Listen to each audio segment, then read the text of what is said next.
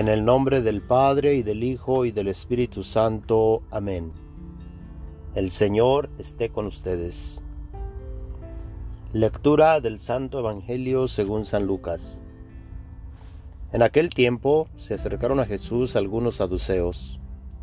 Como los saduceos niegan la resurrección de los muertos, le preguntaron, Maestro, Moisés nos dejó escrito que si alguno tiene un hermano casado que muere sin haber tenido hijos, se case con la viuda para dar descendencia a su hermano. Hubo una vez siete hermanos, el mayor de los cuales se casó y murió sin dejar hijos. El segundo, el tercero y los demás, hasta el séptimo, tomaron por esposa a la viuda, y todos murieron sin dejar de sucesión. Por fin murió también la viuda. Ahora bien, cuando llegue la resurrección, ¿De cuál de ellos será esposa la mujer? Pues los siete estuvieron casados con ella.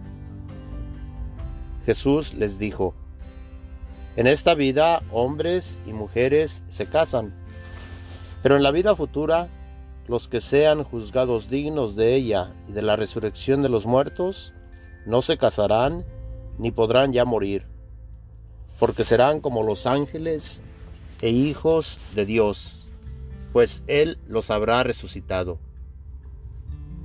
Y que los muertos resucitan, el mismo Moisés lo indica en el episodio de la zarza, cuando llama al Señor Dios de Abraham, Dios de Isaac, Dios de Jacob, porque Dios no es Dios de muertos, sino de vivos, pues para Él todos viven.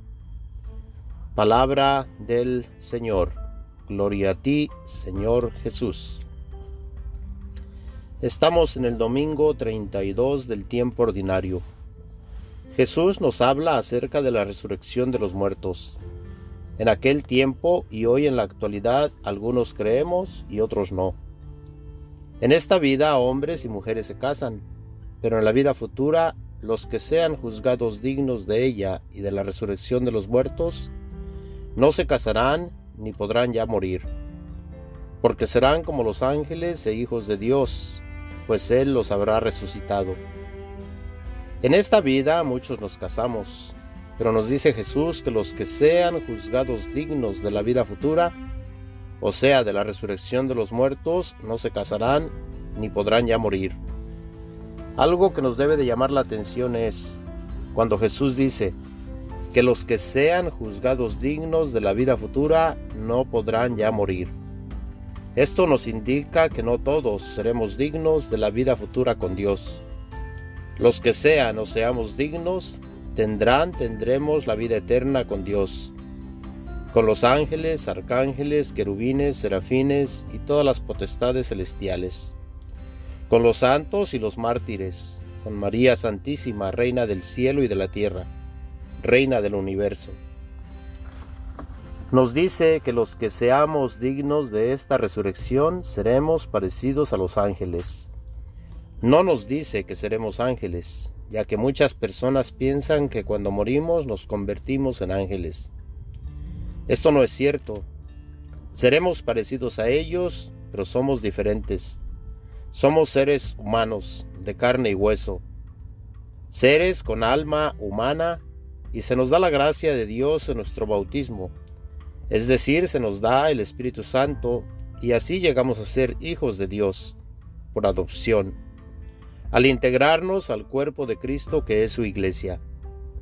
Ya desde aquí en esta vida, al recibir la vida de Dios, empezamos a vivir la vida futura. Y aunque estamos en este mundo, como dice Jesús, ya no somos de este mundo.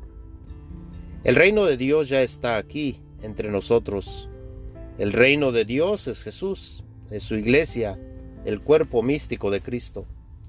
A todos y cada uno de nosotros nos invita a ser parte de este reino, de esta iglesia, pero no todos aceptamos esta invitación. Jesús viene y nos abre las puertas del cielo para poder regresar a estar con Dios, así como en un principio.